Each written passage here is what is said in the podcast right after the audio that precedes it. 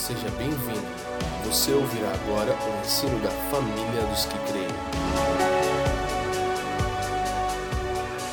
Segundo aos Coríntios, capítulo 9, versículo 5. O apóstolo Paulo diz, portanto, julguei conveniente, dependendo da versão, como NVI, achei necessário recomendar aos irmãos que me precedessem entre vós e preparassem de antemão a vossa dádiva já anunciada, para que esteja pronta como expressão de generosidade e não de avareza. Primeira coisa, Paulo diz, eu julguei conveniente, necessário, importante, enviar alguns irmãos que me precedessem, em outras palavras, que fossem na minha frente. Né? E essa, essa palavra aqui, traduzida como conveniente ou necessário, ela fala de algo importante, de algo muito importante. Né? Nas palavras de Paulo, eu julguei necessário, importante e viajante que preparasse de antemão a vossa dádiva. Ou seja, para mim, a gente não precisa nem de muito esforço na interpretação de texto para entender que uma dádiva, ela não apenas pode, mas ela deve ser preparada. Ele está falando exatamente sobre preparar a dádiva. Agora, depois da gente reconhecer que a preocupação de Paulo é que gente fosse antes dele para preparar aquela dádiva, eu acho que a gente tem que se perguntar o que, que é a preparação da dádiva ou da doação. Né? A gente precisa, obviamente, tentar extrair isso. E a primeira coisa que eu deduzo olhando o texto é que essa preparação não é que eles iriam antes avisar. Galera, o apóstolo Paulo está vindo aí que nem um doido vai levantar oferta, é melhor vocês irem pronto, preparados, né? Não é uma preparação que vem no sentido de informação, de comunicar, olha, vai rolar um momento de contribuição. E eu já vou te mostrar pelo texto a lógica que não é isso. Também não é porque eles já sabiam dessa contribuição também não era uma tentativa de garantir que eles estivessem engajados e comprometidos. Não, então vocês já estão sabendo, mas na hora que rolar, nós estamos aqui para garantir que vocês já vão preparado, preparado não apenas munido com algo no bolso, mas com o coração mesmo correto, que vocês entendam a importância disso e que vocês possam ir com tudo e dar o melhor. E a gente sabe que também não é isso, porque ele diz, a fim de preparar de antemão a vossa dádiva já anunciada. Esse anunciado é prometida. Eles não apenas já sabiam que ia ter oferta, como eles já tinham se comprometidos a dar oferta. Então, o povo que foi na frente preparar, essa preparação não é avisar que vai ter contribuição e nem é tentar convencê-los ou garantir o engajamento, porque isso também já estava garantido. A preparação, ela é explicada no próprio versículo.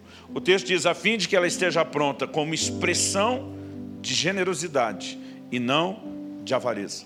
A NVI diz como oferta generosa e não como algo dado com avareza. Eu particularmente gosto dessa versão atualizada de Almeida quando fala da expressão de generosidade. Porque, independente dessa palavra expressão de generosidade, porque alguns dizem, não, expressão não está no original, é só a generosidade que está. Mas, independente dela constar ou não nos originais, a ideia e o conceito é bíblico. Porque nossas ofertas, elas expressam, elas comunicam, elas falam algo. Hebreus 11,4 diz que a oferta de Abel ainda fala. Significa que falou na época e continua falando até hoje, porque no reino espiritual elas têm uma linguagem, elas conseguem comunicar alguma coisa.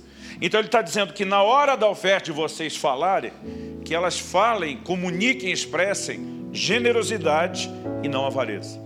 Eu lembro do dia que eu comecei a prestar atenção nesse texto, eu falei, peraí, eu sempre achei que generosidade era disposição de dar e que avareza era indisposição de dar. Mas ele está dizendo que alguém pode dar e com a sua dádiva expressar avareza em vez de generosidade. Então, definição de generosidade e avareza não pode ser só disposição ou indisposição de dar. Porque a doação pode refletir um ou pode refletir outro. Então, na verdade, isso começou a me chamar a atenção e Deus começou a falar muito forte comigo nos últimos anos a partir desse texto. E acredito que aqui nós temos uma chave extraordinária. Qual a preocupação de Paulo, antes de mais nada? Em querer que eles expressassem generosidade. Talvez a gente possa, em primeira instância, pensar que Paulo como um bom empreendedor, ainda que empreendendo as coisas para o reino de Deus, tivesse preocupado com a coleta, com os fundos necessários que financiariam aquele projeto de solidariedade, solidariedade aos irmãos da Judéia. Você vai entender isso quando Ágabo desce, profetiza que uma fome estava a caminho, que ela ia atingir principalmente os irmãos da Judéia, está lá em Atos 11. Né? Depois disso, Paulo, no final da primeira epístola aos Coríntios, diz: Olha, façam vocês o que eu já orientei às igrejas da Galácia. Então havia uma grande mobilização de igrejas para levantar esses fundos que iriam suprir a necessidade dos crentes da Judéia. Talvez a gente pudesse pensar em primeira mão que a única preocupação de Paulo é: não, essa turma tem que ser levada a expressar generosidade para que o resultado seja bom. No entanto, isso não condiz nem com o perfil do comportamento de Paulo e nem com a revelação bíblica a respeito dele. Escrevendo aos Filipenses, o apóstolo Paulo diz lá no capítulo 4, no versículo 17: Não que eu procure a vossa dádiva, ou dependendo da versão, vosso donativo. Paulo diz: Eu não estou atrás daquilo que você vai entregar. Ele diz: Estou atrás do fruto que cresça para a sua conta né, daquilo que seja acreditado na conta de vocês. Às vezes a gente usa isso só para falar que onde tem plantio tem colheita. Então Paulo não estava querendo tirar, estava permitindo os irmãos acionar a lei de dar e receber para que eles tivessem mais. A verdade nessa interpretação há, mas eu acho que Paulo está falando muito mais do que isso. Quando ele fala sobre o fruto que seja acreditado na conta de vocês. É muito mais do que mera e simplesmente uma bênção financeira.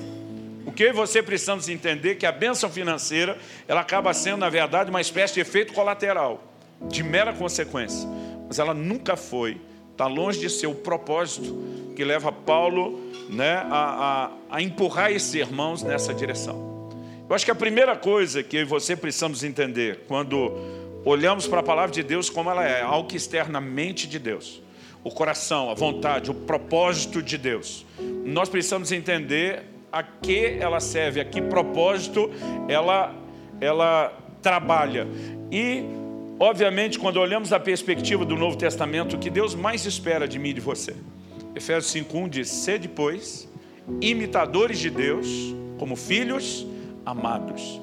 A primeira razão para Deus esperar de mim e de você generosidade e acredito que Paulo está abordando muito mais a expectativa do coração de Deus do que preocupado com uma resposta, com o impacto financeiro de determinada contribuição, é porque Deus é generoso.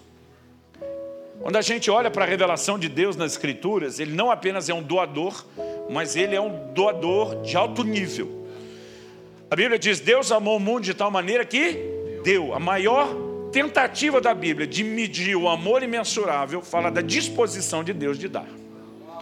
Tiago capítulo 1 diz: Se algum de vós tem falta de sabedoria, peça a Deus que a todos dá liberalmente, generosamente. Então, a primeira coisa que eu e você precisamos entender a respeito de Deus é que Deus é generoso.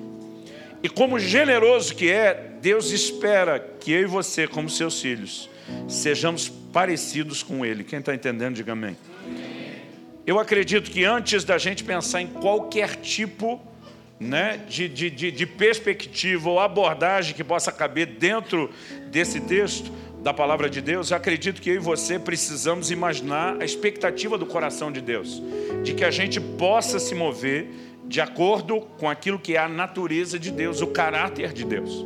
Né? Eu me lembro de quando meu filho Israel tinha 14 anos de idade. E um dia ele chegou para mim e falou: Pai, precisamos conversar. Eu falei: Tá bom, filho, vamos conversar. Ele diz: Olha para mim. Se olha para mim, é uma coisa que ele aprendeu com a mãe dele. Né? É tipo assim: Eu quero atenção total agora. Eu parei o que estava fazendo, olhei para ele.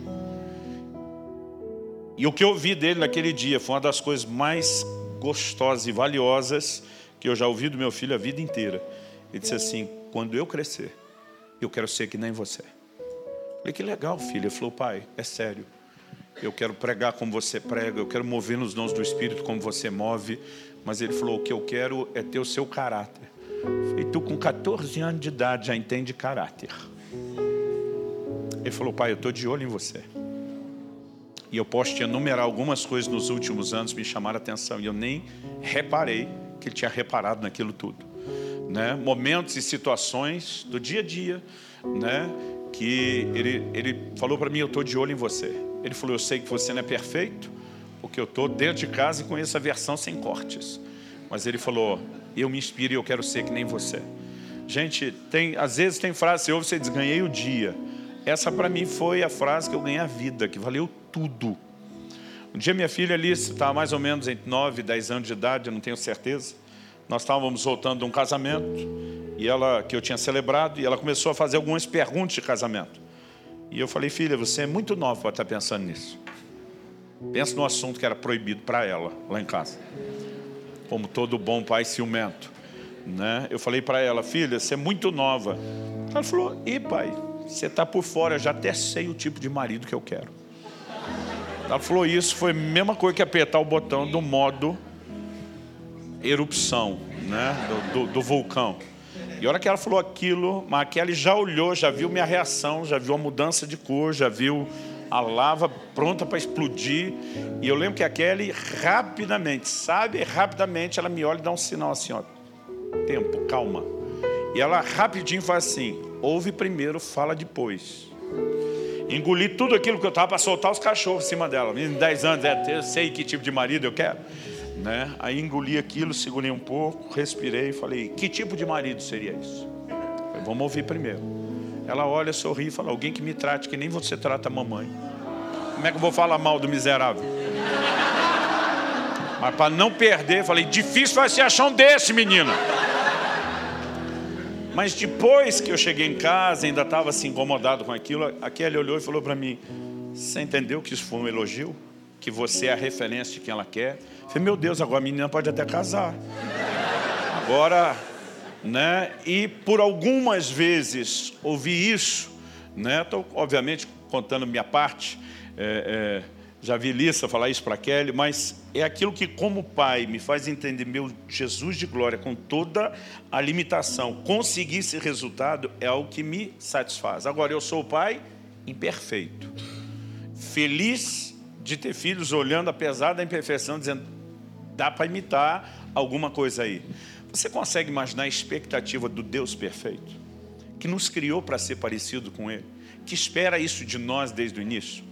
Então, a primeira razão pela qual Deus espera de mim e de você generosidade, não é porque tem uma pessoa com necessidade, não é porque tem um projeto precisando, né? é porque isso é a própria essência de quem Ele é. E Ele espera que eu e você possamos ser nessa terra uma expressão, uma manifestação de quem Ele é. Eu não quero que você pense em generosidade agora ligado só ao culto ou uma oferta específica, né? Porque, como eu mencionei antes, acredito que Deus, na verdade, está tentando nos levar a um lugar de compreensão e de resposta, né? Em relação ao que Ele tem e ao que Ele quer fazer nas nossas vidas, maior do que a nossa capacidade de compreender.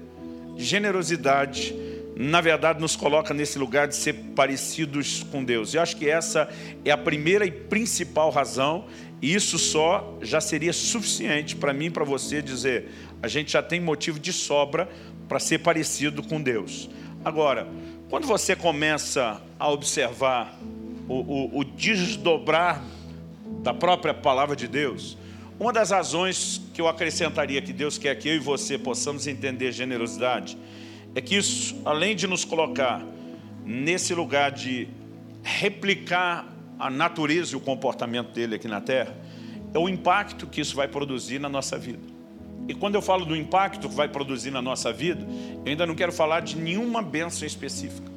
Porque se a gente não entender o que é que leva a bênção do dar, nós vamos ter muita gente doando, mas não expressando generosidade. Porque hoje em dia, até o entendimento da lei de dar e de receber, de alguns princípios bíblicos de prosperidade, tem levado as pessoas a agir movida de ganância e avareza. Então tem gente te ofertando porque vai ganhar mais. Não, peraí, se eu der para Deus ele vai me dar mais do que eu tinha, isso, irmão, isso está melhor que título de capitalização, que um monte de investimento. E tem gente que não está preocupado em honrar Deus, não está preocupado em abençoar os outros, ele tem uma ganância e ele descobriu dentro da igreja um jeito de aplicar a ganância dele com cara de espiritualidade. Eu já descobri na Bíblia que você pode fazer a coisa certa do jeito errado. E se você fizer a coisa certa do jeito errado, não funciona. Deus não quer nenhum de nós fazendo a coisa certa do jeito errado. Deixa eu te dar um exemplo. Tiago, capítulo 4, versículo 2, diz: Nada tendes porque não pedis. Tem crente que não recebe de Deus porque não pede, porque não ora. E pedir é uma forma de receber de Deus. Você concorda? Acho que a gente não precisa nem dissertar a doutrina da oração e do pedir. Mas o versículo seguinte, Tiago 4, 3, diz assim: Pedis e não recebeis, porque pedis mal. Mas peraí, tem gente que não recebe porque não pede. É. Então eu vou pedir porque pedir a coisa certa para receber de Deus. É. Mas se eu fizer a coisa certa do jeito errado, Coisa certa é orar, mas pedindo mal do jeito errado, não dá resultado. Vamos mudar do assunto da oração para a ceia do Senhor. Eu creio que quando nós ceamos, somos abençoados. Ter comunhão com o corpo e o sangue do Senhor. Né? Nós precisamos pensar isso num nível diferente. Né? Apesar de, diferente da igreja romana, a gente não pregar a transubstanciação, a transformação, nós deixamos de acreditar o que é a força de comungar com o corpo e o sangue do Senhor. Paulo fala o cálice da bênção que abençoamos. Né? Ele não diz o cálice abençoado. Ele diz, nós bem dizemos para receber, mas é o cálice da bênção. Tem bênção na ceia. Mas a bênção só manifesta se você fizer a coisa certa, que é cear, do jeito certo. Paulo diz: examine-se o homem a si mesmo. E assim coma do pão beba do cálice. Porque se comer o bebê de modo indigno, em vez de abençoado, vai ser julgado, vai ser réu de juízo, vai ter maldição sobre ele. Então, se há coisa certa para ser abençoada, sim, se for feito do jeito certo. Se for feito do jeito errado, vai dar ruim. Isso é verdade não só para oração e para ceia. A gente descobre na primeira menção de oferta da Bíblia. A Bíblia fala que Abel e Caim, cada um trouxe uma oferta ao Senhor. A oferta de Abel não apenas foi aceita, mas a Bíblia diz que Deus se agradou de Abel e da sua oferta, mas não se agradou de Caim e da sua oferta. Eu já vi N explicações para isso. Um dia vi um pastor falando, não, é que a oferta de Abel era um cordeiro que simboliza Cristo e todos nós só somos aceitos de Cristo. A de Caim era o fruto do seu trabalho, do suor da terra e ninguém é aceito por obra. Gente, isso aí é válido quando você prega a salvação. Mas quando você olha para a oferta, Deus, por exemplo, pediu as primícias da terra e dos animais. Aquilo era o trabalho de cada um. Um entregou primícia da terra porque trabalhava com isso né, a, oferta da terra. O outro entregou a primícia dos animais porque era pastor de ovelhas, trabalhava com isso. Cada um trouxe o fruto do seu trabalho. Qual a diferença? A diferença é a forma. Gênesis 4,7, o Senhor fala para Caim assim: Se procederes bem, não é certo que serás aceito. O que é que Deus está dizendo com isso? Se procedeu mal. A única razão pela qual você, sua oferta foi rejeitada não é porque ela em si seja errada, mas você fez a coisa certa do jeito errado. E a coisa certa do jeito errado não funciona. Agora, qual a diferença da oferta de Abel e a oferta de Caim? O coração. A Bíblia diz que Abel trouxe das primícias do seu rebanho. Primícia significa os primeiros frutos. Aquele camarada agora começa a colher o resultado, diz, antes frutar disso. Deus primeiro. Ele está dando a Deus honra. E diz, o Senhor primeiro, eu fico por último. Qual a diferença do que Abel fez do que Caim fez? A Bíblia diz que Caim, no fim de uns tempos, trouxe uma oferta ao Senhor. A palavra tempo ali no hebraico é indefinido. Não dá para saber se é dia, semana, mês, mas enquanto um botou Deus primeiro, o outro deixou Deus por último, por fim. Um coloca Deus no começo e o outro deixa Deus para o fim. O que é que nós estamos aprendendo aqui? Que o maior interesse de Deus não era oferta pela oferta. O interesse de Deus era que houvesse uma atitude correta da parte de cada um. Se Deus estivesse atrás da oferta, gente, qualquer oferta seria aceita. A gente não teria um monte de ofertas sendo rejeitada na Bíblia. Malaquias 1, né? o Senhor diz, com tais ofertas nas vossas mãos, aceitaria Ele a vossa pessoa? Deus está dizendo, pega a sua oferta, vai-se embora, eu não quero ela, você pode levar, não estou interessado nela. Porque o interesse de Deus nunca foi na oferta. O que Deus esperava de nós era o coração correto na hora de entregá-las. Quem está entendendo, diga amém. Se oferta pela oferta fosse o que Deus queria, Ananias e Safira nunca teriam morrido. Mas deram mais do que a maioria e saíram julgados. Então nós precisamos de fato entender qual é a, a, a expectativa de Deus. Ele espera que a gente faça a coisa correta. E o coração com que eu e você ofertamos, ele faz toda a diferença. Se nós estamos expressando a generosidade que reflete Deus ou a avareza, é um ponto central, não é algo assim que você vai tratar como secundário. Porque Deus espera que haja em nós o coração correto. Quando aquela viúva pobre deu a oferta e Jesus disse que ela deu mais do que os ricos, é lógico que ele não está falando da contabilidade.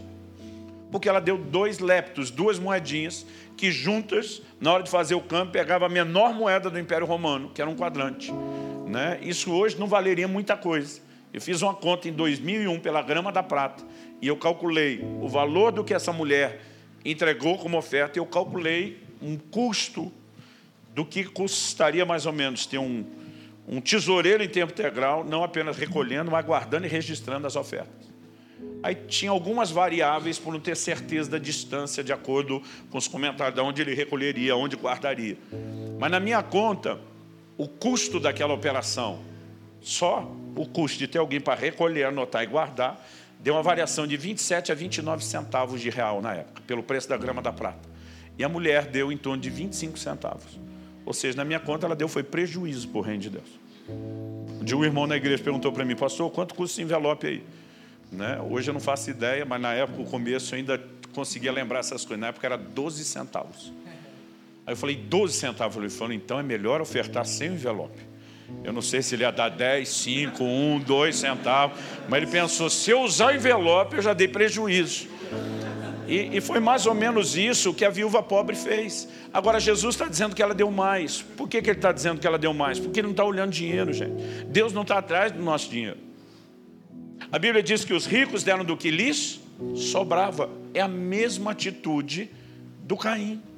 Quando Caim, no fim de uns tempos, ele primeiro aproveita, usufrui, desfruta. Depois que fez tudo que queria, olhou, sobrou aí, sobrou. Então dá para Deus. Agora, quem está dando para Deus a só, primeiro a maioria hoje já não consegue nem fazer sobrar. Quem está dando para Deus a só, está deixando por último, se é que ele vai entrar. Porque tem muita gente que nem para Deus sobrou no final. Agora, o que Abel fez foi algo parecido com a mulher. A Bíblia diz que era todo o seu sustento. A mulher podia, talvez, como a gente diria, alguns lugares do norte nordeste do país, comer uma última tapioca. Mas ela abre mão daquilo e diz: se tiver que morrer mais cedo, se tiver que passar fome, eu passo. Mas eu vou honrando Deus. Sabe o que ela está dizendo? Deus primeiro, Deus na frente ou depois. E os ricos que deram grande quantia, mas do que sobrava? Eles tinham dito: a gente primeiro, sobrou, Deus entra depois. Então, quando a Bíblia está falando que ela deu mais, não está falando que ela deu mais dinheiro. Ela deu mais do que Deus espera, ela botou mais coração, ela botou mais honra, ela expressou generosidade. Então, se a gente entende isso, é um bom ponto de partida. Mas qual o impacto que isso vai ter na minha e na sua vida, além da gente satisfazer o coração de um Deus que espera que a gente seja parecido com Ele? Algo que eu tenho entendido na Bíblia é que a nossa atitude ela determina a revelação de Deus que a gente tem. Então, deixa eu tentar explicar isso. Primeiro, eu vou dar um exemplo e depois eu entro com a explicação bíblica. Eu tive um pai só. Hoje em dia está virando testemunho. Tem muita gente já não pode dizer o mesmo. Mas eu tive um pai só. Não sofria de bipolaridade, não tinha dupla personalidade, era uma pessoa só. Mas às vezes o comportamento dele variava muito. Variava de uma pessoa muito bem humorada para uma pessoa muito brava. E normalmente essa variação tinha a ver com o nosso comportamento dos filhos. Eu, por exemplo, nunca banhei por trazer um boletim escolar com nota boa. Mas também nunca fui recebido com alegria ou aplauso em casa quando algum vizinho fez uso do disque denúncia para comunicar algum delito leve, que não era nada tão assim extraordinário. Falando aqui, meu irmão está sentado aqui, já lembrei de um dia que um vizinho pegou ele e arrastou ele até em casa, o negócio ficou tenso para todo mundo. né? Era uma brincadeira que a gente estava fazendo todo mundo, mas sobrou para nós, era o bairro inteiro. Coisa assim de criança, apertar a campainha na casa dos outros, 16 vezes seguida, né? Tirando a paz das pessoas. Uma hora o homem estava escondido atrás do portão, né? que passamos, vum, primeiro estava na frente, ele pegou, que era o meu irmão. Eu corri que nem um louco, não vi o que aconteceu. Cheguei em casa, daqui a pouco o homem chega com o meu irmão. Gente, aquele dia foi tenso porque essa, essa uma pessoa só, que era meu pai, tinha um comportamento que dependia muito do nosso, tinha uma atitude que dependia muito do nosso comportamento. Por que eu estou dizendo isso? Uma vez na igreja eu passei por dois irmãos que estavam no embate teológico. Um parecia estar advogando a bondade de Deus e o outro a severidade de Deus. E aí, quando passei, eu vi mais ou menos o negócio de esticar de pescoço, porque eu gosto de colher as pérolas de sabedoria no meio do povo. E aí, a hora que eu prestei atenção, mais ou menos estava rolando, que um deles ia olhando e pastor, vem cá, vem cá, ajuda nós aqui. Aí um já me pegou pelo braço e disse: Vem cá, ajuda a gente aqui. Deus é bom ou é severo? E aí eu lembro que eu falei: Eu tenho duas respostas. Ele disse: Então vamos lá. Eu falei: Primeira, ele não é bom ou severo, ele não é um ou outro, ele é os dois. Romanos 11, 22 fala da bondade de Deus e da severidade de Deus. Então, não adianta vocês lutar para dizer que ele é um ou é outro, ele é os dois. Aí um deles falou, mas se o senhor já respondeu que ele é os dois, na primeira resposta, o que é que sobrou para a segunda? Eu falei, a segunda é, depende. Eles, como assim depende? Eu falei, qual dos dois você vai descobrir que ele é bom ou severo, depende de vocês. Porque o mesmo texto fala da bondade de Deus, da severidade de Deus, diz para com os que caíram, severidade, mas para com os que creram, bondade. Então é a sua atitude que determina a revelação de Deus que você tem. Se Deus é bom ou severo, não depende apenas do que ele carrega nele, mas depende da sua atitude diante dele. Isso determina o que é que você vai descobrir depois. Mas deixa eu te mostrar isso no outro texto bíblico. Salmo 18, versos 25 e 26.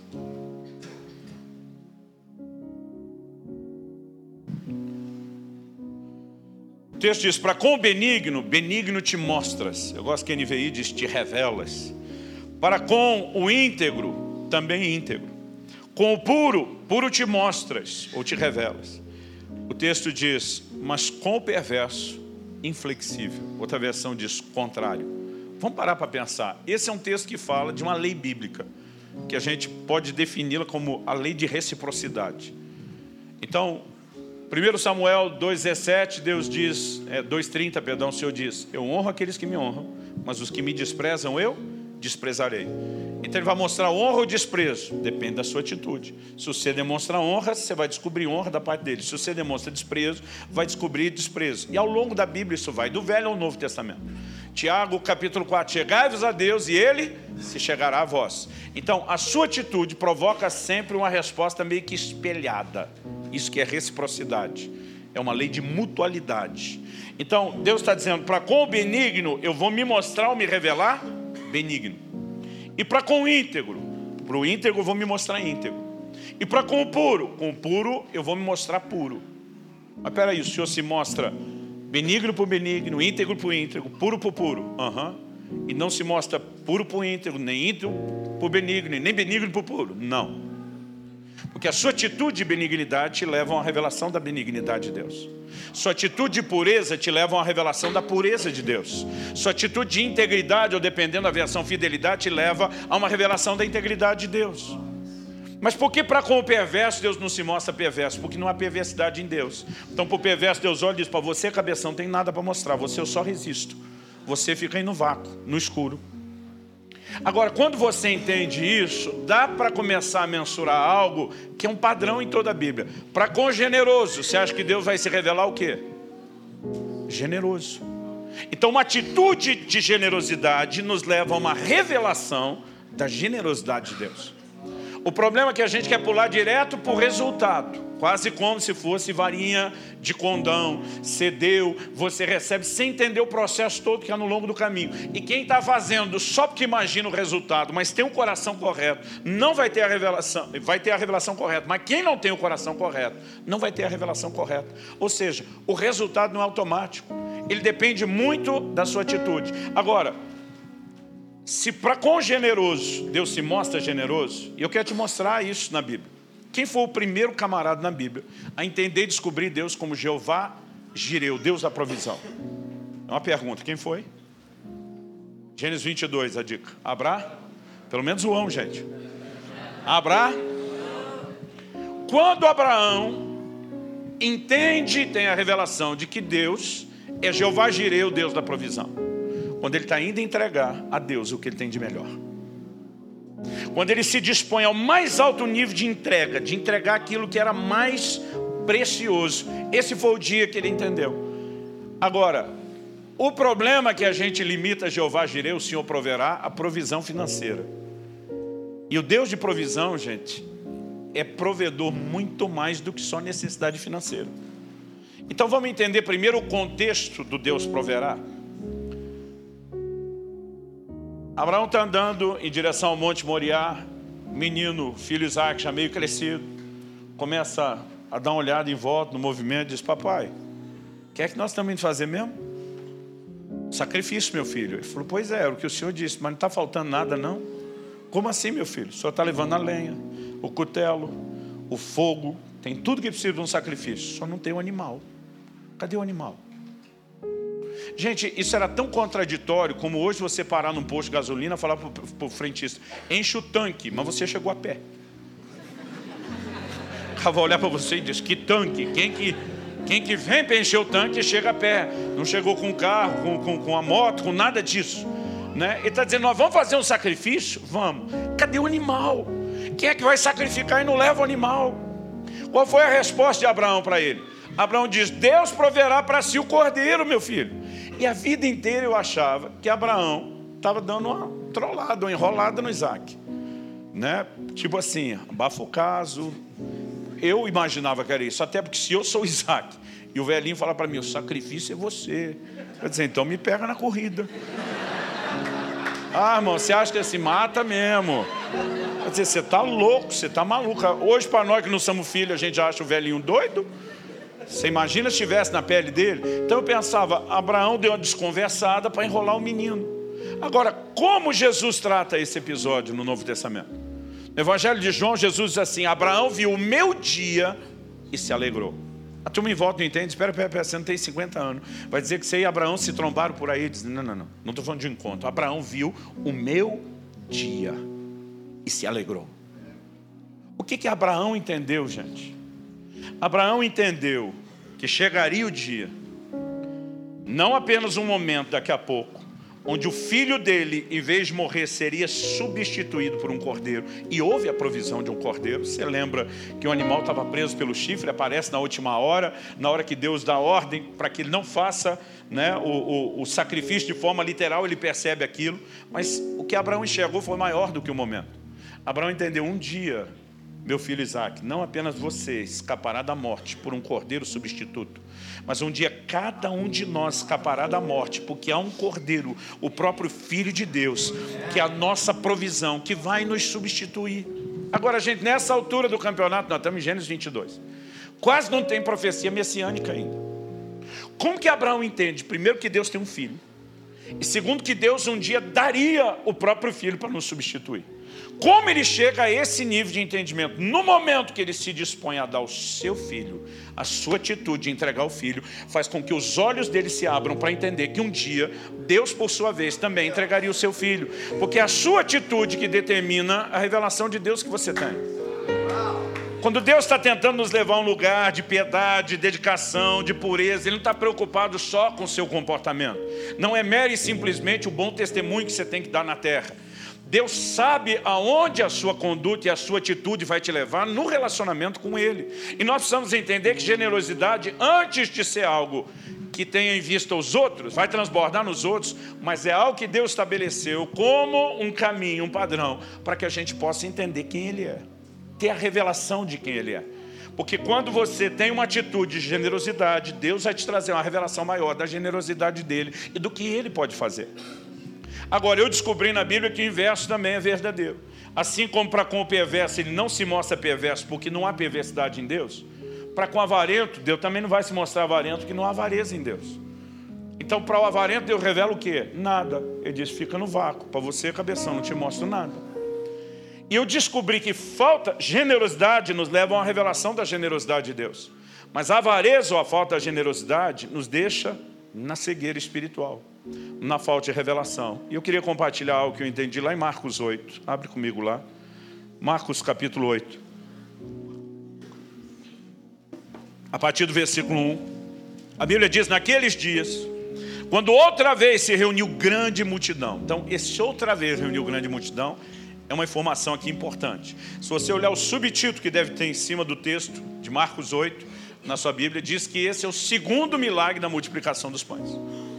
O primeiro, a gente tem ali uns, uns, capítulos antes, né, a narrativa. Então agora é o segundo. E ter essa informação de que essa é a segunda, não a primeira vez, é importante. Então vamos lá.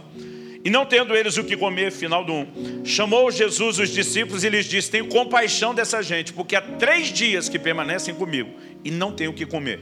Se os despedir para suas casas em jejum, desfalecerão pelo caminho e alguns deles vieram de longe. Mas os seus discípulos me responderam, responde com uma outra pergunta, que eu tomei a liberdade, eu mesmo, de classificar com uma das perguntas mais estúpidas que você vai encontrar na Bíblia. Olha o que, que eles perguntam para Jesus. De onde poderá alguém fartá-los de pão nesse deserto? Gente, eles estão diante de Jesus. Não estão falando de qualquer um, Jesus. A maior fonte de provisão divina que está encarnada na frente deles. Se fosse o primeiro milagre da multiplicação de pães, a gente tinha que dar um desconto, porque ninguém nunca viu, ninguém suspeita, ninguém imagina. Mas Jesus já tinha feito isso antes. Agora Jesus, e na primeira, ele começou provocando eles. Né? A Bíblia diz que ele estava experimentando, o Evangelho de João fala isso. Né? Agora Jesus de novo, ó gente, não estou querendo despedir essa turma com fome, porque estão três dias sem comer, vão desfalecer pelo caminho. Essa é a altura que eu imagino que o mestre já está esperando os discípulos olhar e dizer para ele: faz de novo a parada do pão. Aquele negócio foi doido, faz de novo, faz de novo, é a chance. Agora, eles olham para Jesus e perguntam: de onde poderia alguém, aparentes, incluindo você, Jesus, fecha parentes, fartá-los de pão nesse deserto? Gente, eles já viram o Senhor Jesus fazer isso. Mas estão olhando para ele e não enxerga a menor possibilidade de viver um milagre. Agora a pergunta é: por que essa cegueira? Vamos olhar o texto e ver que a Bíblia ela se harmoniza nos princípios. Versículo 5. Jesus lhes perguntou: Quantos pães tendes? Responderam eles: Sete. Eu quero te provar pela Bíblia que era oito. E tem um pão escondido aqui. Outro dia um falou: Jesus, pão da vida. Eu falei: Não, é pão igual aos outros aqui. Vamos ler para descobrir onde está esse pão. Ordenou ao povo que se assentasse no chão e, tomando os sete pães, partiu-os, após ter dado graça, os deu aos seus discípulos para que os distribuísse, repartindo entre o povo. Tinham também alguns peixinhos. Verso 7: Abençoando-os, mandou que esses fossem distribuídos. 8: Comeram e se fartaram, e dos pedaços restantes recolheram sete cestos. Guarde essa, essa menção dos sete. Eram cerca de quatro mil homens. Então Jesus os despediu. Logo a seguir, tendo embarcado, embarcado aqui, entrar dentro do barco, partiu juntamente com seus discípulos para a região da Dalmanuta. Olha comigo o versículo 14. Ora, aconteceu que eles se esqueceram de levar pães, e no barco não tinham consigo senão um só. Então, se eles esqueceram, e no barco tinha um, aquele pão estava no barco o tempo todo. Porque aquilo era provisão de viagem deles. Agora, quando Jesus pergunta quantos pães tens, eu não acho que eles tinham um número já de cabeça. Vamos fazer o levantamento, né? Divide o povo. Aí imagina os doze, cada um indo para uma banda. E daqui a pouco eles voltam. E aí, qual é o resultado? Né? Imagina o Pedro dizendo: aqui não rolou nada. João, aí nada. Felipe, aqui deu um pão. Né? Aí pergunta lá para o outro Simão: aqui deu dois. Ou oh, empolgado. Judas, o outro, não, aqui nada. E eles vão fazendo a soma. E no resultado alguém diz, deu sete. Um deles fala, oito. Como é? Tem o nosso lá no barco. Deixa o nosso quieto. Irmão, é impossível ninguém saber que aquele pão estava lá. É impossível, tá, o povo está três dias sem comer e ninguém lembra que tem um pão guardado. Mas eu imagino, a Bíblia não é clara, mas nós vamos ler o texto. Eu imagino um deles dizendo: Deixa o nosso quieto. Da outra vez tinha mais gente, 5 mil homens, fora mulher e criança, agora é só quatro. Da outra vez tinha mais gente, menos pão. Eram cinco pães, agora tem sete. Ele já tem mais pão para menos gente. Deixa ele resolver com o resto. Deixa o nosso quieto. E eu tenho a suspeita que cinco deles estão metidos na conspiração do pão escondido. Daqui a pouco a gente descobre isso. Vamos lá. Versículo 15. Depois que disse que tinha um pão só. Marcos 8,15. Preveniu Jesus, dizendo: Vede, guardai-vos do fermento dos fariseus e do fermento de Herodes. Apesar de falar de fermento, o Evangelho de Mateus explica que Jesus estava falando da doutrina. Mas como ele usa só o símbolo aqui do fermento, a primeira reação deles é deduzir que Jesus estivesse dando bronca neles por ter esquecido de levar pão. Então olha o verso 16, eles discorriam entre si que não temos pão. Agora, gente, em primeiro lugar, imagina a frustração de Jesus. Ele já multiplicou pão duas vezes. Se eu estou no lugar deles, de Jesus, e graças a Deus era ele que tinha que estar lá, não eu. Eu acho que no mínimo ia dizer, seus cabeção, já multipliquei pão duas vezes. E vocês acham que eu estou brigando que tem um pão para nós três. Com cinco alimentei cinco mil homens, fora mulheres e crianças. Com sete eu alimentei quatro mil homens, fora mulheres e crianças. E vocês acham que eu ia estar reclamando que só tem um pão para três? Mas olha a atitude de Jesus e me diz se você acha que ele está feliz. 17. Jesus, percebendo, lhes perguntou: Por que discorreis sobre não ter pão? Ainda não consideraste nem compreendestes? Tendes o coração endurecido. 18. Tendo olhos não vedes, e tendo ouvidos, ouvidos não ouvis, não vos lembrais de quando partiu cinco pães para os cinco mil. Aqui é o primeiro milagre. Quantos cestos cheios de pedaços recolheste? Responderam eles, doze. Porque na primeira vez foi isso, doze. Por que doze cestos? Porque cada apóstolo voltou com seu cesto cheio. Agora olha a próxima pergunta de Jesus. E de quando partiu sete pães para os quatro mil? Bom, quando Jesus pergunta, vocês não lembram? Eles lembram. Ninguém estava com amnésia para ter esquecido o que ele fez. E quando partir, verso 20, os, os sete pães para os quatro mil, quantos cestos cheios de pedaços recolhesse? Responderam eles, sete. Só que eles continuam em doze. É o que me faz suspeitar de cinco metidos na conspiração. Porque cinco deles não voltam com cestos cheios. Sete deles voltam. Agora, olha o que Jesus pergunta no 21. Ao que lhes diz Jesus: Não compreendeis ainda? Traduzindo, ele olha para eles e diz: Alô? Jesus está dizendo: vocês têm olhos, não veem, têm um coração endurecido, têm ouvido e não Por que, é que vocês acham que a revelação do Deus de provisão encarnado na frente de vocês não entra? Porque na hora que todo mundo está entregando pão, vocês seguraram de vocês. Toda atitude de avareza. Deixa eu te dizer, irmão, eu já vi pastor apelando. Irmão, se você não contribuir, a porta da casa de Deus vai fechar. As almas vão para o inferno. Só falta o cara falar, a culpa é sua, seu miserável. Aí você dói a consciência, tira logo um dezão e dá lá para salvar uma alma. Deixa eu te dizer, se você não contribuir, a porta da casa de Deus não vai fechar coisa nenhuma. Ele disse: Eu edificarei minha igreja, as portas do inferno não vão prevalecer contra ela. Com ou sem você, a obra anda. O problema não é a obra de Deus que vai ser prejudicada. Deixa eu te dizer algo. Se a gente simplesmente entrega o pão para ele, ele vai multiplicar e ele vai alimentar a multidão. Agora, se a gente tem uma atitude correta, aí nós vamos ter cesto cheio depois. Retorno não vem do mero e simples fato de entregar. Vem de um coração e de uma atitude que determina se nós vamos ter ou não ter a revelação de Deus e o resultado disso. Se eu e você, a semelhança de Abraão, andamos em generosidade, a nossa atitude nos leva à revelação da generosidade de Deus. A disposição dele entregar o que tinha de melhor o leva a poder receber de Deus. Agora, quando eu e você entramos num lugar de avareza, e é possível alguém dar com avareza. Ele entrega aquilo sem querer, ele entrega aquilo por uma outra motivação. Irmão, se Deus baixasse um decreto, uma portaria complementar às Escrituras, dizendo toda a bênção da dádiva está revogada a partir de hoje. A maioria dos crentes já não, ofertava mais. Porque a maioria das vezes nós não estamos fazendo isso para Deus. Nós estamos pensando no lucro que isso vai trazer para a gente. Agora, não dá para negar que tem retorno, porque ele prometeu. Agora, eu não consigo ver nenhum lugar das Escrituras dizendo que a gente tinha que só valorizar o retorno sem ensinar a forma correta. Eu acredito que o grande anseio de Deus, de que eu e você possamos aprender a andar em generosidade, é onde isso nos leva. É a revelação que isso traz. E, gente, generosidade não é algo que você pratica só no culto. Tem que ser um estilo de vida, tem que ser uma marca é, é, da sua maneira de viver e de caminhar. A gente precisa entender isso. Eu tenho tido experiências maravilhosas com Deus e elas não são só no culto. Um dia entrei é, é, é num banheiro desses de aeroporto. Olhei para um senhor de idade, estava limpando ali o banheiro. E na hora que eu estou passando perto dele, reparei, ele estava limpando ali o, o espelho do, do, do banheiro, na frente da pia. Me vem aquele impulso do Espírito Santo dentro de mim. Pega todo o dinheiro que você tem na carteira e dá para ele. Eu pensei, hã? Porque se você ouve o que você gosta, na hora é Deus. Senão você já está, o inimigo está querendo me roubar. Aí eu, hã? Já comecei a dar uma olhada no velhinho.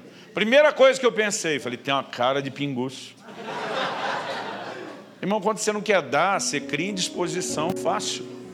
O Espírito Santo falou comigo, não fale assim, é meu servo. Eu falei, olha, pode ser seu servo, mas vai ter que dar uma melhorada nessa cara aí. Eu não queria entrar naquele jogo. Aí o Senhor falou: É meu servo e eu vou te mostrar. Aí na hora, o abençoado me começa a subir a um hino desse das antigas, crente raiz, hein? Esse é crente mesmo. Aí Falei, vou obedecer a Deus. Nem olhei quanto tinha, de medo de arrepender no caminho. Cheguei perto dele, fui tirando a carteira do bolso, olhei para ele e falei, o senhor é crente? Graças a Deus. Falei, olha, eu também sou cristão. Eu creio nos dons do Espírito, eu também. Falei, aí vai ficar mais fácil o senhor entender o que está acontecendo. E nessa hora que eu fui entender o que estava acontecendo, de repente me vi falando para ele, hoje pela manhã, antes de vir para o trabalho, o senhor dobrou o joelho e fez uma oração a Deus. E nessa oração a Deus, o senhor pediu duas coisas. A primeira, você apresentou uma necessidade financeira. E você suplicou a Deus que houvesse uma intervenção, uma provisão, um milagre. Ele olhou para mim e falou: É verdade. Eu falei: A segunda, o Senhor disse: Eu sei que a provisão não chega de uma vez num dia só mas só para eu ter certeza que o Senhor ouviu, atendeu a oração, me manda hoje um sinal. Abri a carteira, falei, esse é só o sinal. Peguei todo o dinheiro, botei na mão daquele cara. Irmão, por resto tem Mastercard, essas coisas não têm preço. Sabe, se você começar a prestar atenção, há um movimento de Deus o tempo todo. Aí, Deus só queria atender aquele homem? Não, Deus está tentando me ensinar algo. Deus está me dando a oportunidade de refletir a natureza dele. Deus está me dando a chance de ter atitudes que provoquem uma revelação dele. É muito mais do que mero e simplesmente suprir alguém. Então, assim, minha mulher brinca que se alguém souber onde são as reuniões do OA, ofertantes anônimos, pode me encaminhar a fazer os 12 passos.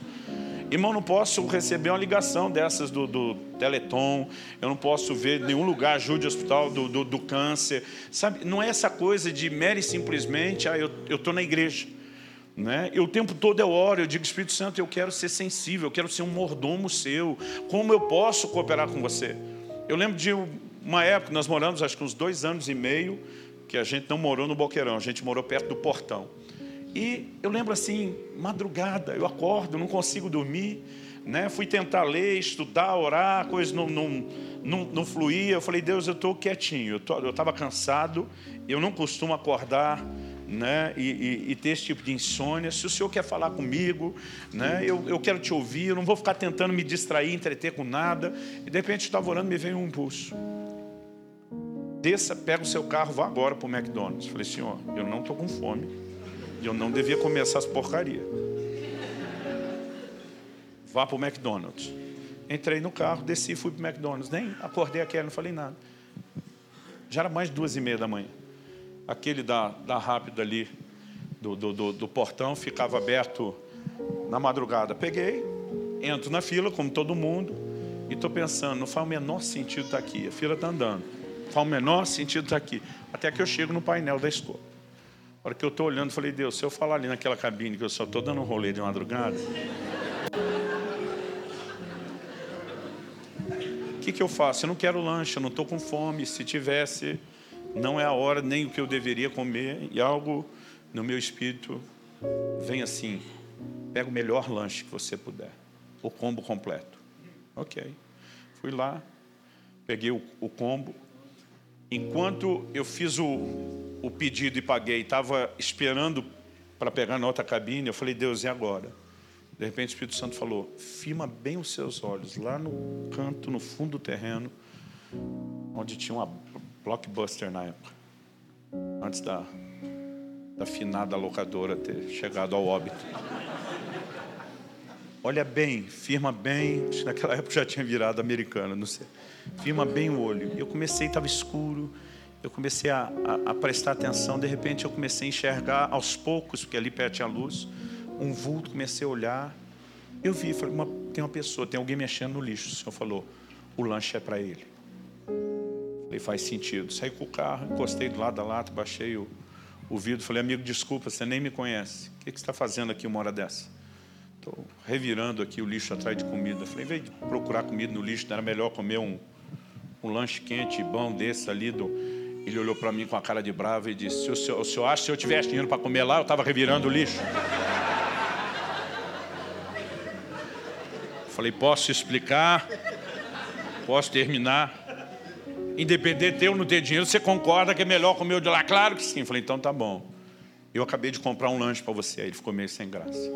Falei: preste atenção. Eu sei que você sabe que tem que correr para Deus. Eu sei que você sabe que tem que voltar para Ele. Muitas vezes na sua cabeça vem uma coisa do maligno dizendo que Deus não te ama, que Deus não te perdoa, que não vai te receber de volta. Mentira. Por causa de você, Ele me tirou da cama agora, me acordou, me fez levantar, me fez pegar essa fila que não anda e comprar esse lanche. Então não diga que ele não ouve e não se importa. O olho do cara foi enchendo de lágrimas. Eu falei, como lanche e volta para Deus. Sabe, todos os dias.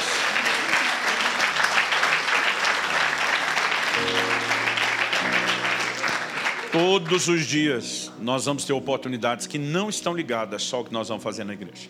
Eu acredito no compromisso com a igreja, eu acredito que o seu dízimo ele precisa servir e sustentar a igreja local, o lugar onde você é alimentado. Oferta é algo que você faz no reino de Deus, mas generosidade é estilo de vida, gente. Sabe, eu, eu, eu fico assim triste quando eu vejo gente, a turma sai comer, na hora de pagar, vai no banheiro, para não estar tá lá na hora de dividir a conta. Eu penso assim, um bando de gente ignorante, no completo sentido da palavra. Eu sou pai de um time que briga para pagar conta, briga para dar presente para os outros, briga para abençoar. Porque além de refletir a natureza de Deus na terra, a nossa revelação da generosidade de Deus vai ampliando. Eu posso gastar aqui a noite inteira, eu posso gastar dias contando para você milagres de provisão. Mas acredito que essa revelação ela só vem quando eu e você decidimos andar na atitude correta. Então, nossa atitude de generosidade nos leva a uma revelação da generosidade. Aí sim, depois de ter se tornado parecido com Deus, ter tido atitude que te permite entender Deus, é fácil você entrar no lugar da intervenção, da resposta de Deus. Agora, da mesma maneira que Deus tem me usado para suprir a vida de outros, eu vejo coisas extraordinárias acontecendo. Agosto de 2012, Kelly e eu iríamos à Índia, faltava um mês para aquela viagem, eu não tinha dinheiro, não tinha condições de imaginar de onde pudesse sair. Era alta temporada na Europa, a gente tinha que passar pela Europa, porque eram férias de verão, estava assim caríssimo. Eu lembro de um dia que eu falei com, com um missionário de lá, ele me liga, falou: E aí, cara, tudo certo? Eu falei: oh, Não tem nada certo. Né? Eu falei para ele: Eu até agora não tenho nem dinheiro, não sei nem como vou fazer a viagem. Desde quando isso é um problema para você? Né? Eu falei, você está me achando cara de rico? Ele falou, não, tu sempre foi doido, sempre andou pela fé, agora resolveu fraquejar. Ele falou, se você tiver uma palavra de Deus para não vir, eu aceito a gente mudar e desistir. Se não, vá orar, velho, te vira. E desligou, aquele cara mexeu com meus brilhos, me deixou com raiva. Eu fui orar, falei, Deus, me dá logo uma palavra para eu não ir, para eu falar para ele que eu não vou. Eu não fui naquele, naquela súplica cheia de, de fé. Mas enquanto estava orando, o Espírito Santo falou comigo e disse: Eu abri a porta, eu direcionei você a fazer a viagem, eu quero que você vá. Falei: Então me dá o dinheiro antes, porque eu não tenho. Para eu comprar a passagem, para eu poder ir, eu preciso que o Senhor me dê o dinheiro primeiro. Se o Senhor me der o dinheiro, eu compro a passagem depois. Eu ainda lembro até hoje. O Espírito Santo falou assim: essa medida sábia e administrativa de ter primeiro, gastar depois, você faz quando for suas viagens de família. Quando eu te mando fazer, você obedece. Gente, parece que aquela voz parece que apertou um botão. Eu entrei no modo insano da fé. É um negocinho não tem explicação. Eu entendi o que ele está dizendo. Sou eu que estou mandando. O problema não é seu, o problema é meu. E de repente, uma infração de segundo, eu entendi, eu lembrei quem ele era. Meus olhos se abriram, a fé acendeu de um jeito que eu falei, fui. Liguei para a agência e mandei emitir as passagens e falei para Deus: agora, se o senhor pensa que eu vou facilitar para você, não vou não. Eu podia ir domingo na igreja, falar para o meu povo onde eu vou, pedir ajuda e eles iam me ajudar. Mas agora, além de não pedir o que eu puder, eu te dificulto, eu não conto para ninguém. Te vira. Eu me lembro até hoje, era uma sexta-feira, dia 13 de julho, sexta 13. Os supersticiosos. Imagine se fosse um diabão, hein? Diabão ficou estranho também, né? Fosse um bom dia. Naquele momento, algo aconteceu dentro de mim. Sexta seguinte, eu estava pregando no outro estado. No final do culto, uma pessoa me procura e falou: Pastor, eu vim de outro estado para te ouvir. Eu falei: Também vim de outro para pregar. Aí ele falou o seguinte: Por acaso o senhor tem alguma viagem missionária para fazer daqui a um mês? Eu falei: Tem. Ele falou: Deus mandou eu te dar uma ajuda. Gente, meu, glória a Deus. Eu falei: Mas uns 10, uns 10 desses resolve. Né? Aí ele falou, mas eu não tenho o valor que eu queria te passar agora, o senhor se incomodaria de me passar um número de conta? Irmão, estou aqui, em nome de Jesus, que banco você prefere? Tudo pronto. E só sabe quando começa, a gente tem conta em todo o banco para ninguém falar que não dá para... Ok, fui embora. Isso foi na sexta-feira à noite. Preguei na sexta, no sábado vim embora, domingo na nossa igreja, segunda de manhã, estou lá fazendo meu ritual de dar uma checada no extrato. De repente olhei um depósito. O valor das passagens era 8.496 reais. Tinha um, uma TED que tinha entrado na conta de 8.490. Aí eu peguei o código da agência, fui checar, era a cidade de onde o disse que era. Eu falei, amor do céu, as passagens para a Índia estão pagas. Ela, como assim? Eu falei, não, teve um cara que disse que ia dar uma oferta, ah, você contou que ia ajudar. Eu falei, ajudar não. Ele bancou praticamente tudo, só está faltando seis reais para a viagem ainda. Nesse momento que eu estava falando, só está faltando seis reais, meus filhos estão entrando da escola. Meu filho falou, então está faltando mais que os seis do eu. Eu falei, não, não, não, não, filho, dá só cinco, deixa o papai pôr um real aqui. Eu sei que eu.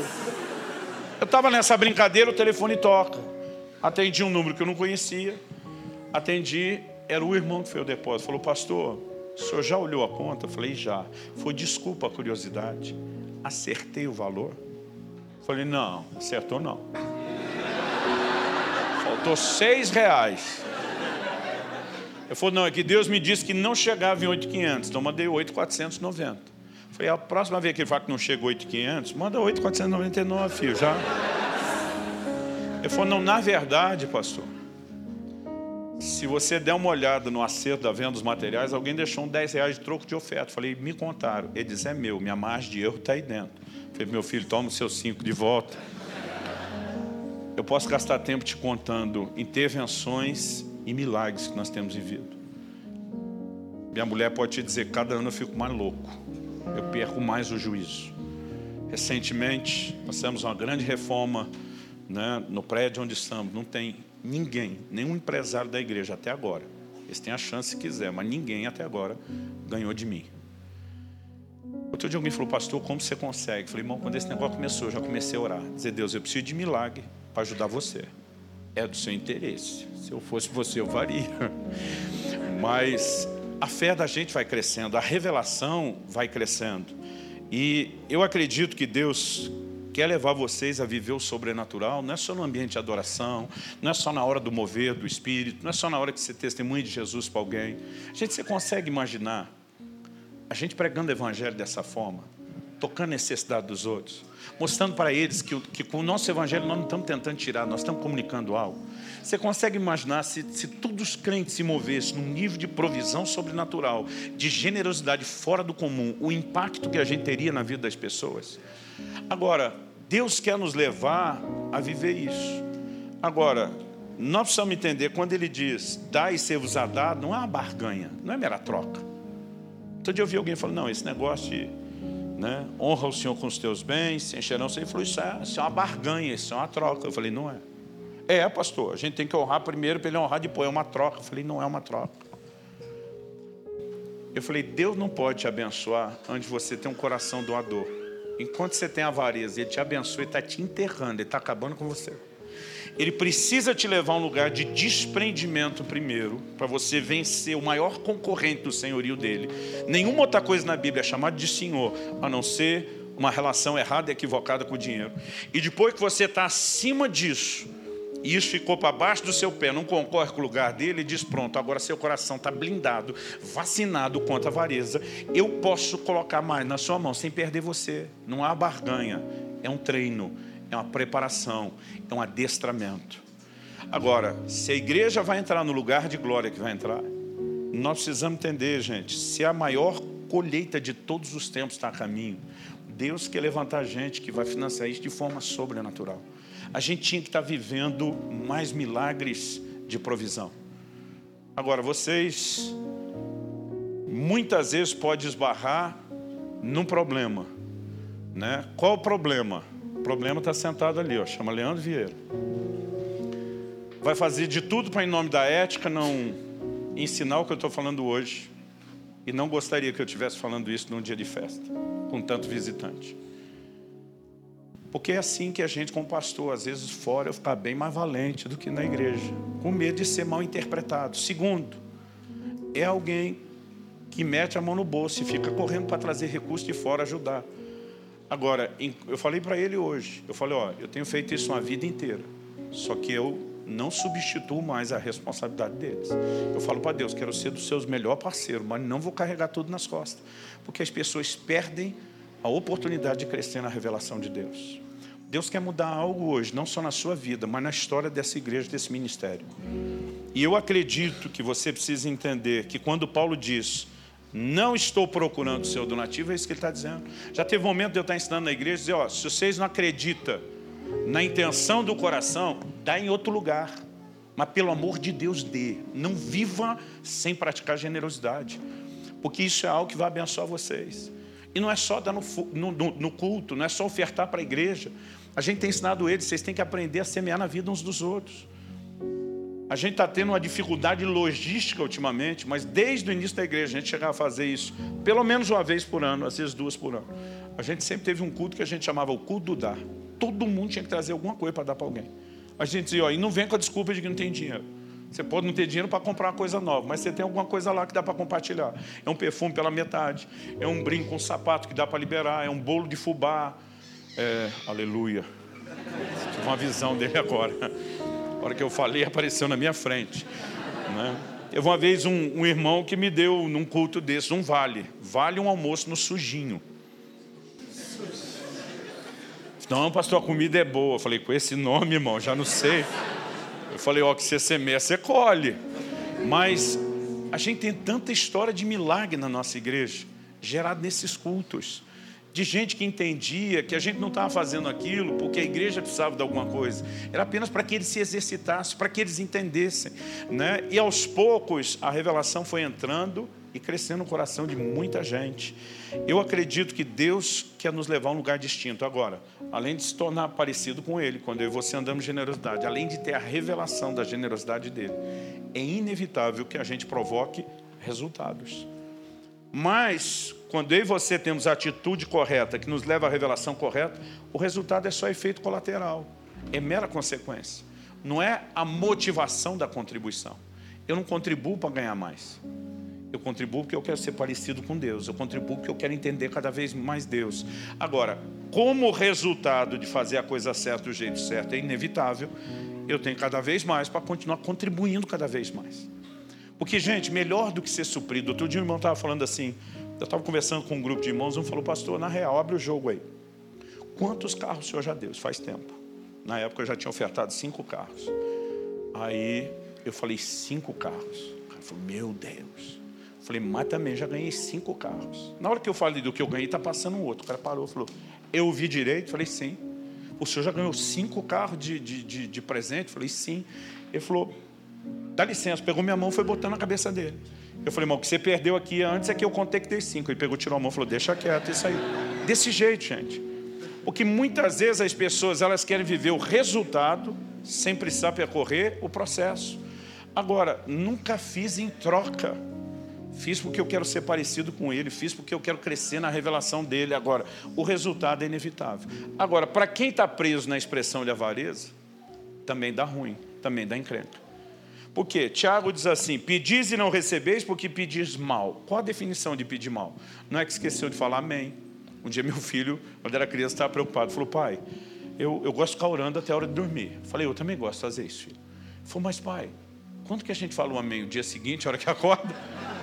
Falei, estava errado, se não falasse o amém, a oração não terminou. Né? E ele preocupado, tipo assim, vai ficar sem o ponto final. Então, Pedir mal não é que você não falou amém, não é que você esqueceu de falar em nome de Jesus. O pedir mal é motivação. Tiago 4 diz assim: Pedis não recebeis, porque pedis mal, para esbanjardes em vossos próprios deleites. Tudo aquilo que você quer de Deus para parar só em você, te faz um candidato a ter sua oração ignorada. Você quer aprender a chamar a atenção de Deus? Para de olhar só para você. A Bíblia diz: enquanto Jó orava pelos seus amigos, Deus mudou o cativeiro dele. Efésios 4, 28. Aquele que antes furtava, não furte mais, antes trabalhe, fazendo com as mãos o que é justo, para que tenha o suficiente. Só para si, não. Para socorrer ao necessitado. Deus não quer te dar só o que você precisa. Porque deixa eu te dizer: melhor do que ser suprido é ser supridor. Melhor do que ser abençoado é ser abençoador. Deus olha para Abraão e diz: Eu te abençoarei. Número um. Aí ele, Abraão, você quer o próximo nível? Quero. E eu farei de ti uma bênção Melhor do que ser abençoado é abençoador. Agora tem uns crentes que assim, a meta de vida, um dia eu ganho alguma coisa. Não, não, não, não, querido. Melhor do que isso é transbordar, é abençoar, é ser instrumento de Deus para tocar a vida de outras pessoas. E muitas vezes, se você me perguntar, pastor, toda vez que eu faz algo para alguém, você prega? Nem sempre. Às vezes dou só um sorriso e digo, desculpa, é mais forte que eu, coisa de cristão. Mas não falo muito. Agora, é impressionante o efeito que isso tem na vida dos outros. Eu quero te encorajar hoje. Há algo que Deus quer fazer na sua vida? Sim. Eu não vou dizer que Ele quer desatar a grande unção milagrosa da prosperidade que vai pagar suas dívidas de uma vez só. A primeira coisa que Ele quer fazer em você é fazer você parecido e não diferente dele. E se Ele é generoso, Ele espera de você generosidade, não avareza. Então, primeiro Ele quer transformar você, não é suas finanças. Porque se ele começa nas suas finanças sem mudar quem você é, aí você vai ficar mais egoísta do que já é. Então, o que, que ele quer mudar primeiro? Você. Agora, por que ele quer mudar? Não é só para usar, exibir você na terra, oh, gente, é assim que eu sou. Isso não apenas vai permitir que ele se revele aos outros na terra, mas vai permitir que ele se revele a você, já que a sua atitude determina a revelação de Deus que você tem. Então, eu quero lançar um desafio para você hoje. Cara, você discerne, a gente não precisa nem levantar oferta, mas eu tenho que falar disso hoje. Eu quero lançar um desafio. Começa a orar a respeito do assunto. Gente, o Espírito Santo quer dirigir a gente. Eu não me lembro onde eu estava, falei, olha, nós vamos fazer essa oferta agora conforme o Espírito Santo. Um cara falou para mim, sério que você vai meter o Espírito Santo no meio disso? Eu falei, sério que você quer tirar ele do meio disso? Porque as pessoas acreditam que falou de, de, de de qualquer coisa material não é espiritual. Irmão, deixa eu, eu tentar chamar sua atenção. Quando o apóstolo Pedro, por uma palavra de revelação, vai confrontar Ananias, ele olha para Ananias e diz: Por que encheu Satanás seu coração? Para que mentisse ao Espírito Santo. Primeiro ele diz: Quem começou a trabalhar no seu coração foi o Espírito Santo. E quem entrou para abortar a obra do Espírito Santo foi o miserável do cão, do Satanás.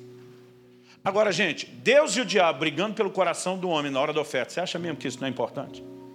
Você acha que os dois não tinham o que fazer? Resolveram brigar pelo que não tem importância.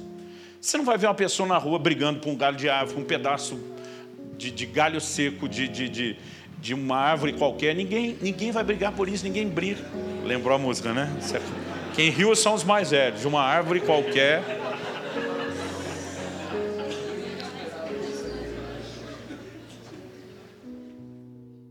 Que eu não lembro o resto da.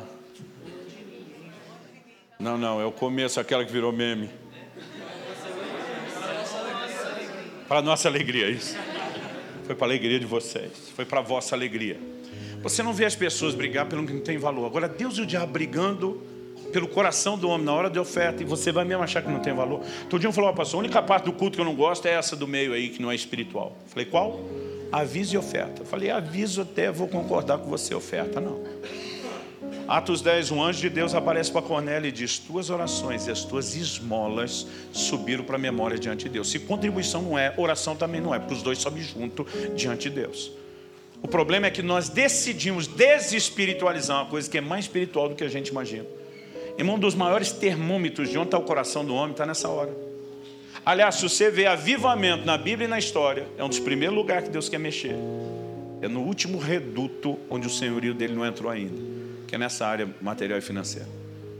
Aonde tem avivamento, você vai ver o que você vê no livro de Atos. Gente vendendo propriedades, entregando os bens, ofertando de forma diferenciada.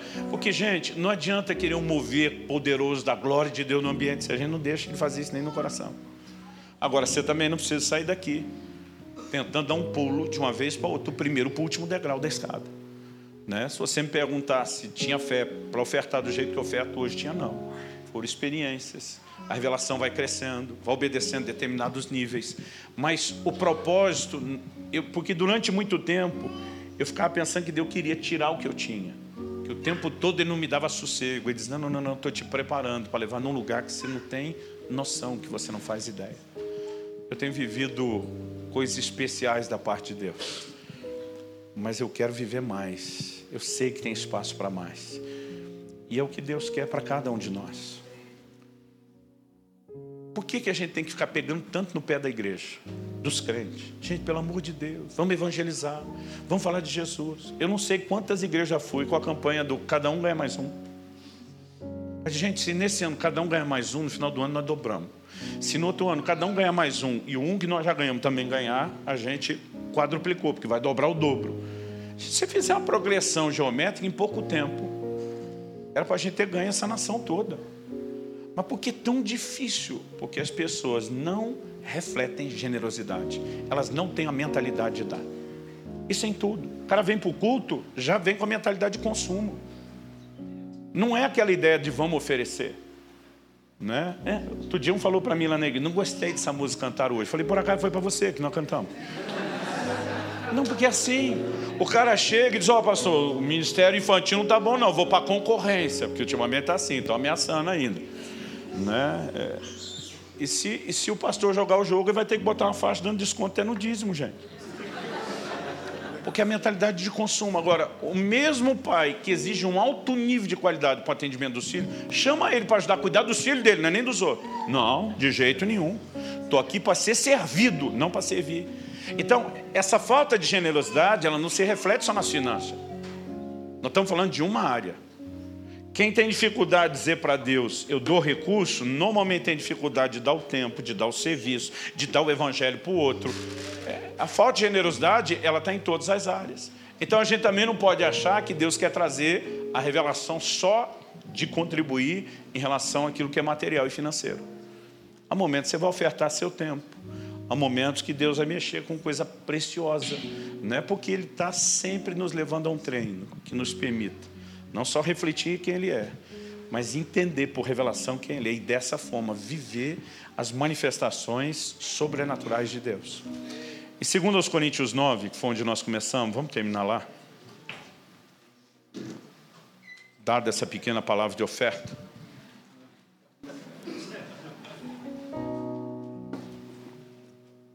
Logo depois do 5, que fala de expressão de generosidade, no 6 ele diz: Isso afirmo Aquele que semeia pouco, pouco também ceifará. E o que semeia com fartura, com abundância, também ceifará. Você acha que depois de falar de generosidade, Deus está falando de quanto dinheiro você dá? A mulher viúva deu pouco dinheiro na perspectiva contábil, mas Jesus falou que ela deu muito. Esse semear pouco ou muito não é recurso, até porque a, a, a quantidade é relativa. Dependendo do momento que você está vivendo, a mesma cédula no momento da sua vida e em outro, ela muda completamente o valor. Eu já, tinha, já teve época da minha vida, 50 reais era troco, era gorjeta. E teve época que era comida da semana inteira. E olha lá se não era mais. Porque dependendo do momento que você está vivendo, aquele valor é, é proporcional, dependendo do que cada um ganha. Então, duas pessoas, cada um deu 20 reais, não estão dando a mesma coisa. Na perspectiva contábil até pode, mas não de proporção. Então, quando Deus fala sobre semear pouco ou muito, Ele não está falando muito dinheiro, está falando quanto coração você põe nisso. Então, se você põe muito do seu coração, você vai ter, obviamente, um retorno maior. Sete, a prova está aí. Cada um contribua segundo tiver proposto no coração. Não com tristeza ou por necessidade, porque Deus ama quem dá com alegria. Não quer dizer que Ele ama só esse, mas Ele tem prazer quando Ele encontra alguém que diz: Eu vou ser parecido com o Senhor, eu quero me espelhar em você. Né? Agora, olha o versículo 9, 8. Deus pode fazer-vos abundar em toda graça a fim de que tendo sempre, repita comigo, tendo sempre, em tudo, ampla suficiência. Ó, gente, vamos, vamos parar aqui, ó. Tendo sempre, sempre não é só hoje, é hoje, amanhã, depois da manhã, esse mês, mês que vem, esse ano, próximo. Em tudo, não é só numa área, em todas. Ampla suficiência, não só suficiência. Agora, gente, qual é o propósito de Deus de prosperar um crente? Por que razão Deus decidiria fazer isso. Versículo 8 termina dizendo: a fim de que, tendo sempre em tudo ampla suficiência, superabundez em toda boa obra. O plano de Deus nunca foi que parasse em você.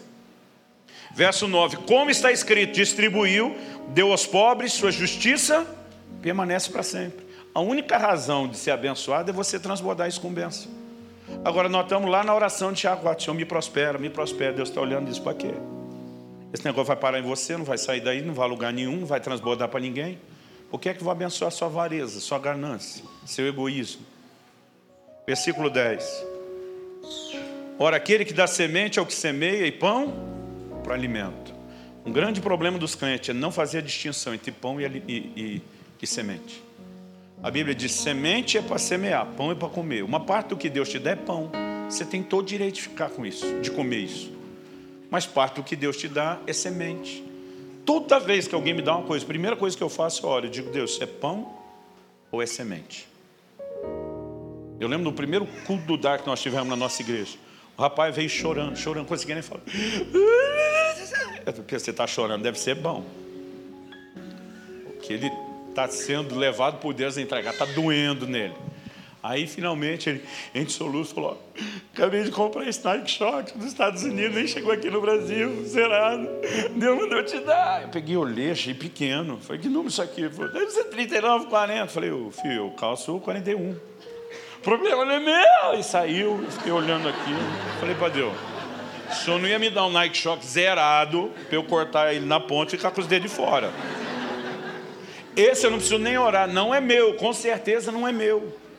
Aí eu comecei a orar, Espírito Santo, de quem é esse? Quem que é o dono? Eu estava orando, e não é que eu tive uma revelação, mas teve uma hora que parece que todas as flechas do mundo apontavam o irmão da igreja. É ele. Eu olhava ele assim, não enxergava mais ninguém, parece que ele cresceu, ele brilhava. Eu peguei e mandei alguém chamar. Ele veio, estava com o negócio para trás. Eu falei, que número você calça? 39, 40. Eu falei, é seu. Gente, eu lembro até hoje. A mulher dele contou para a gente, falando, um homem casado. Pastor, ele dormiu de tênis aquela noite. Senhor tem noção do tanto que ele queria, orava, pedia um negócio desse. Eu fiquei pensando, por que, que Deus não mandou o cara? O que deu, dá direto porque ia levar. Gente, às vezes tem uma burocracia gigantesca nesse negócio. O que Deus escolhe fazer é o maior caminho, porque Ele quer envolver o máximo de gente possível. No início do meu ministério, um dia, Deus já tinha pedido para eu dar uma oferta que eu não podia dar. E eu falei para Deus, não posso, não tem como dar. Né? Tinha dado essa, essa oferta para Deus. Aí ele me pediu outra. Assim, primeiro foi o carro. Depois, quando Deus me pediu outro, eu falei, nem se o senhor parcela em 12 vezes. Naquela época, americanas, ponto com tinha começado aquele negócio de vender em 12 sem juros. Falei, nem se o senhor parcela em 12 eu consigo pagar. Ele disse, consegue. Não consigo, consegue. E disse, se você mudar do apartamento, você mora. E for para um bairro mais afastado. E diminuir o aluguel de tanto para tanto, escapar do condomínio em 12 meses. E eu fiz a conta, você consegue me dar isso? Eu falei, nem no bairro consegue uma casa desse preço. Consegue. Eu falei, eu não vou atrás. Se eu quiser, faz você. Domingo à noite, termina o culto, irmão. Diz, pastor, eu estava pensando. Eu falei, não pensa que esse negócio é perigoso. Ainda brinquei com ele. Ele falou, não, estava pensando. Só não queria mudar para uma casa, não. Tem um cachorro, uma churrasqueira. Não. Falei, pastor, eu acho que é assim, porque Deus me colocou no coração de oferecer uma casa. Ele disse que para você era para oferecer, portanto, falou aquele preço. Eu fiquei olhando para ele pensando, miserável, porque você não ficou em casa assistindo Fantástico hoje? Aí mudei para casa, estou lá pagando minhas parcelas. Para Deus, minhas duas. Já tinha ido do carro e as duas. Um dia estou orando, o Espírito Santo disse: Eu quero que você ore todos os dias, por 3 mil reais, até que ele chegue. E quando chegar, você vai dar mil para o missionário tal, mil para a missionária tal, mil para outro. E comecei a rir, falei, Deus, nem se vender as calças, for morar debaixo da ponte agora, vai rolar os 3 mil. E diz, ora todo dia. Falei, Deus, é muita burocracia. Eu falei isso para ele: o senhor pede um dinheiro para mim que não tem, para dar para outra pessoa, que também não é para mim. O senhor já podia, em vez de me levar a pedir para você, para você me dar o dinheiro, para eu dar para a pessoa, o senhor já podia dar direto para ela. A gente não precisa desse trâmite todo. E, gente, pensa uma oração que ia fazer, que era um negócio desconfortável. Eu começava a rir. Eu dizia, Deus, seguinte, o senhor mandou te pedir 3 mil, então estou te pedindo 3 mil, para o senhor me dar para eu estar de volta. Eu começava a rir. Eu dizia, isso é ridículo. Mas eu fiquei orando, até que um dia o irmão bate lá na, na porta de casa, vou atender, falou, podemos falar um instante? Falei, entra aí. Ele falou, não, não, é rápido, vem cá o senhor. Ele falou, ó, eu não sei o que acontece, mas faz 15 dias que tem uma voz me perturbando noite e dia. Pai, eu te dar 3 mil reais. Falei, quer ficar livre da voz? Faz o cheque aí. Ele abriu o talão, começou a preencher. Eu falei, desculpa a pergunta, você tinha os 3 mil ou teve que orar por ele? Ele me olha. Como assim? Eu falei, não, eu estou explicando, estou perguntando isso para você, porque faz, faz esse período que está te incomodando, que Deus pediu para mim orar. Por um dinheiro que eu não tinha, que não é para mim, era. Ele parou de preencher. Ele olhou e falou assim, cara, eu jurava que isso aqui era uma entrada para um carro novo. A hora que ele falou isso, irmão, quase que acabou com tudo. Aí eu lembrei que eu estava andando a pé, que agora eu não morava no centro da cidade, que o dinheiro da entrada nem entrou e já foi embora. E eu só lembrava o Espírito Santo dizendo: faça só o que eu falei. Aí eu peguei e fiz aquilo. E um dia eu estava orando e falei: Deus, para que tanta burocracia? Por que, que o Senhor fala o dinheiro dar uma volta? O Senhor podia usar ele para tocar já no coração dele e direto nas pessoas. E o Espírito Santo falou: eu sempre vou escolher o maior caminho para exercitar o maior número possível de vocês. Ele me disse: Você ainda não entendeu. Toda vez que te peço algo, você acha que eu estou tentando tirar algo de você. Eu estou tentando te preparar para receber muito mais. Ele falou: E não pense muito mais como só algo financeiro. Uma revelação maior, uma capacidade maior de me expressar. Gente, isso é evangelho. As pessoas hoje em dia falam de, de, prosperidade com a visão errada. Outro dia alguém falou, eu não concordo com o evangelho da prosperidade. Eu falei, do jeito que alguns estão falando também não. Mas agora tirar um Deus de intervenções milagrosas, soberano nessa área, eu não sei o que, você vai fazer com um monte de porção da Bíblia. O problema é que fizeram da visão de prosperidade algo que te coloca num lugar para ser represa. Então tudo vem parando a gente, parando a gente. A gente só vai acumulando, acumulando. Jesus deu uma ordem clara sobre não acumular. Eu acredito que a verdadeira visão bíblica de prosperidade, ela não faz de você uma represa, ela faz de você algo parecido com um leito no rio. Água entra, água sai, mas nunca para de entrar nem para de sair. Nós podemos viver num lugar sobrenatural, não apenas de ser provido, mas de prover os outros, e mais do que tudo, refletir Deus e crescer cada vez mais na revelação de quem Ele é. E as bênçãos financeiras, pastor, são só efeito colateral. Só vão potencializar você para que você faça cada vez mais. É um ciclo progressivo. Eu acredito que essa não é a noite qualquer. Eu acredito que esse aqui é o tipo de noite que Deus diz: eu vou mexer no céu, no mundo espiritual, eu, eu quero liberar algo novo e eu espero que você entenda.